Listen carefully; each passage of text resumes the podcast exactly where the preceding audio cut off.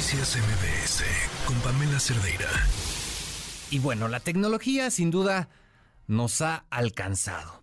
El uso de drones en la actualidad es cada vez más común, ya no solo con fines recreativos, sino también ya se utilizan para realizar algunas actividades como tomar fotografías o incluso grabar videos con unas tomas increíbles. ¿eh? Sin embargo, bueno, lamentablemente estos artefactos han sido también aprovechados por las bandas criminales que parecen ir siempre adelante, un paso adelante. El gobierno de nuestro país reaccionó ya ante lo que está ocurriendo y bueno, presentó una iniciativa para castigar hasta con 40 años de cárcel, una pena que puede llegar hasta los 60 años, a quienes utilicen drones con fines criminales. Para hablar de este tema tenemos en la línea telefónica a Ivonne Muñoz, ella es abogada especialista en ciberseguridad. Ivonne, ¿cómo estás? Buenas tardes.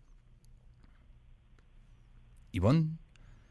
Parece que, se nos fue Ivonne, pero bueno, lo comentábamos. El día de ayer el Ejecutivo Federal hizo llegar justo a la Comisión Permanente esta propuesta pues para combatir el uso de drones por parte de las bandas criminales. Ivonne Muñoz, te tenemos ya en la línea telefónica. Ivonne, ¿cómo estás? Buenas tardes. ¿Qué tal, Oscar? Buenas tardes, gracias por el espacio. Gracias a ti, Ivonne. Oye, pues los drones, la tecnología al servicio del crimen organizado, pues frente a qué estamos. Estamos ante una realidad que es alarmante. A mí me gustaría iniciar esto con algo que nos sucedió hace siete años aquí en la Ciudad de México, en el Pedregal. Recibimos una llamada a las tres de la mañana de una sobrina de un expresidente de México diciendo que había un dron en el jardín de su casa. Tuvimos que acudir a esa hora a su domicilio y efectivamente este dron ya llevaba una semana visitando su casa entre una de la mañana y tres de la mañana. Realizamos un operativo para cazar el dron porque ¿qué pasaba? Estaba grabando todo el interior de su casa. Esta casa tiene una estructura arquitectónica muy interesante porque tiene como que mm, espacios con vidrios, entonces puedes ver todo el interior de la casa. Y el dron entraba en cada uno de estos interiores y grababa. Hace siete años me hubiera encantado decirle a esta mujer, podemos iniciar una acción legal por actos de terrorismo, que es justo hoy lo que prevé esta reforma penal. Hace siete años solo lo casamos y nos deshicimos del tema, ¿no? Pero no pudimos actuar legalmente. Eh, eh, es, eh, sin duda alguna era lo que comentábamos, el crimen organizado siempre parece ir un paso adelante de la legislación y, de los gobiernos, ¿no? Así es, y siempre va a ser así. Desafortunadamente, vamos, la legislación nos hace, afortunadamente, desafortunadamente, la legislación nos hace con bola de cristal, pero pues te estoy diciendo, hace siete años, ¿no? Siete años posterior a ver actos que se realizan con drones, no solo en México, sino en todo el mundo, estamos reaccionando con una legislación que, ojo, sucede por el tema del de, eh, terrorismo en, todas las guerras que estamos viendo que en, el mundo, también en México, en ciertos estados de la República, ya se están utilizando drones, ¿no? Para hacer ataques con armas de fuego. Eh, el ideal es que esta reacción hubiera sido hace tres, cuatro, cinco años, no no cuando ya está el incidente afectando tanto al país, ¿no? Vamos, Entonces, parece que vamos bastante tarde esta regulación, ¿no? Sí, no, y si habláramos de otros tópicos, vamos súper tarde. Pero bueno, es bueno verla, la, verdad creo que es una de las pocas reformas y propuestas de reformas que veo y que digo voy a aplaudirle porque tiene un alcance interesante, sí tiene algunos dos, tres demoles en la parte de la interpretación como en la parte de los servidores públicos, eh, el tema de cuánto puede limitar a un medio de comunicación vigilar a un servidor público o digamos seguir un servidor público para informar. Es un, hay un problema ahí de técnica legislativa en la redacción.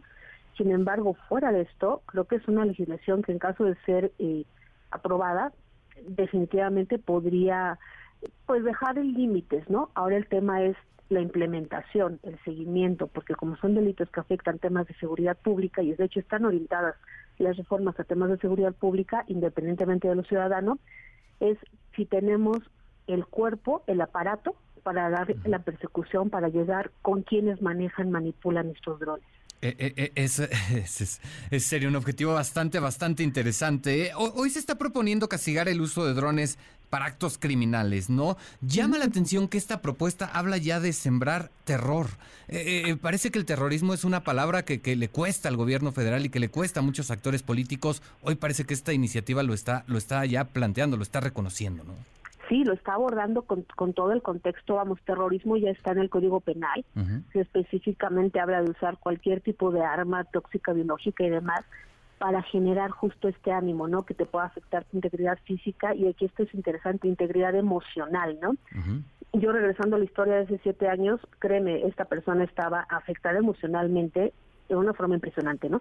Y esto es interesante porque entonces es algo que tienes que probar. En materia penal vas a tener que eh, probar esa afectación emocional, aunque no hayas sufrido un, un tema de integridad física o patrimonial. Y eso nos lleva a otro vericueto del cómo vamos a implementarlo, ¿no? Sin embargo, sí, pareciera que era una palabra que, que, la, a la que le teme mucho el gobierno, no solo este, de este sexenio, sino de anteriores, y ponerlo ya en, en el tema legislativo en la mesa y que venga de presidencia, creo que es una palomita a favor de, del gobierno de México en este sexenio que está lleno de muchas taches, ¿no? Entonces, yo, no podría decir algo malo de esta propuesta, salvo el tema de eh, eh, qué pasa con los servidores públicos.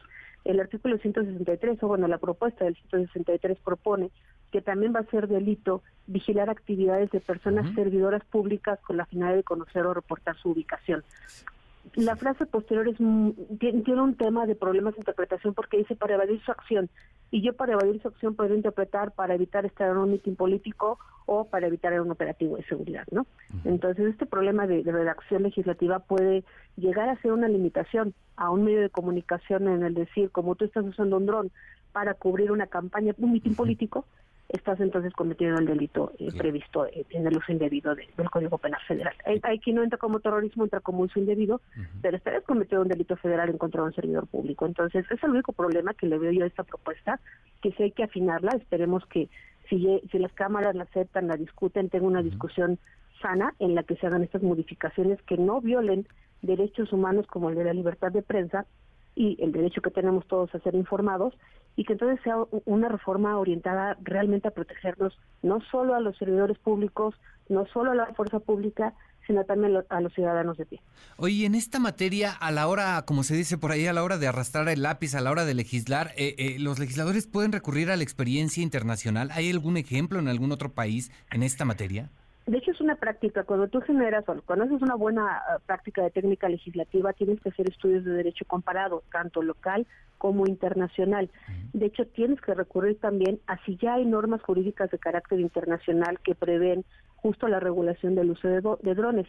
En la exposición de motivos de la propuesta que fue presentada ayer dirigida al diputado Santiago Krill, justo sí se hace mención a estos convenios internacionales que ya existen y que están orientados a hacer reformas en materia del uso de drones. Pareciera que hicieron bien su trabajo, pero obviamente los diputados tendrán que hacer sus sendas labores para hacer este pedir este auxilio de autoridades internacionales, incluidas las empresas encargadas de fabricación de drones para limitar los alcances que tiene cada uno de los drones. Claro. A ver, eh, en este caso finalmente, eh, eh, el uso de drones, estamos hablando del uso de drones para actos criminales.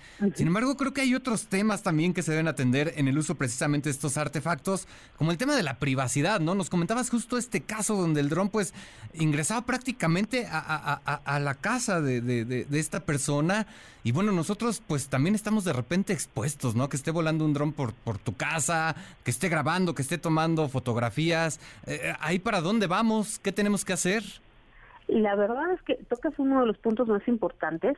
Eh, no hay una legislación clara en temas de drones y privacidad. El INAI, que es la autoridad responsable en el tema de protección de datos personales, ya emitió algunos criterios respecto al uso de drones, pero son más criterios orientados al tema de recomendación. Mm. Lo que este parece es, por ejemplo, países como Argentina hace ya nueve años regularon esto, emitieron incluso lineamientos para el cómo debe ser utilizado un dron, el consentimiento que debe recabar y demás, porque es cierto, los ciudadanos de pie estamos totalmente expuestos.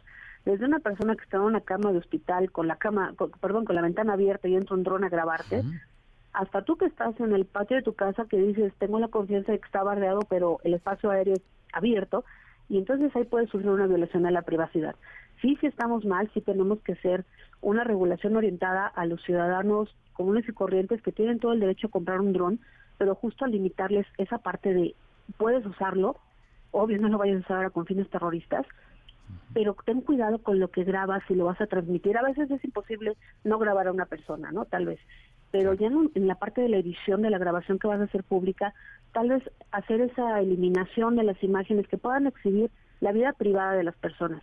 En su momento, digo, todos utilizamos Google Maps. Recordarás que hace muchos años, si tú navegabas en Google Maps, podías ver las caras de las personas, ¿no? Yo tengo una vecina que sale en la azotea besándose con otra persona que no era su novio y terminó su noviazgo por eso, imagínate. Sí, no, no, no.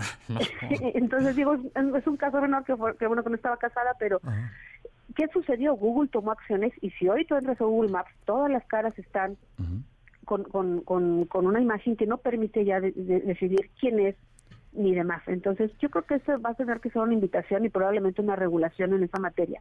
En el quieres publicar contenido donde haya personas que no te dan el consentimiento, debes entonces hacer la, la sanitización correspondiente para evitar vulnerar la privacidad de alguien más. Ya veremos, ya veremos cómo se avanza en esta materia. Por lo pronto, pues lo dices tú, esta iniciativa parece ser un buen paso hacia adelante, ¿no? Es correcto. Perfecto. Bueno, pues Ivonne, te agradezco mucho. Muy buenas tardes. Buenas tardes, Car. Buenas tardes a todo tu auditorio. Noticias MBS con Pamela Cerdeira.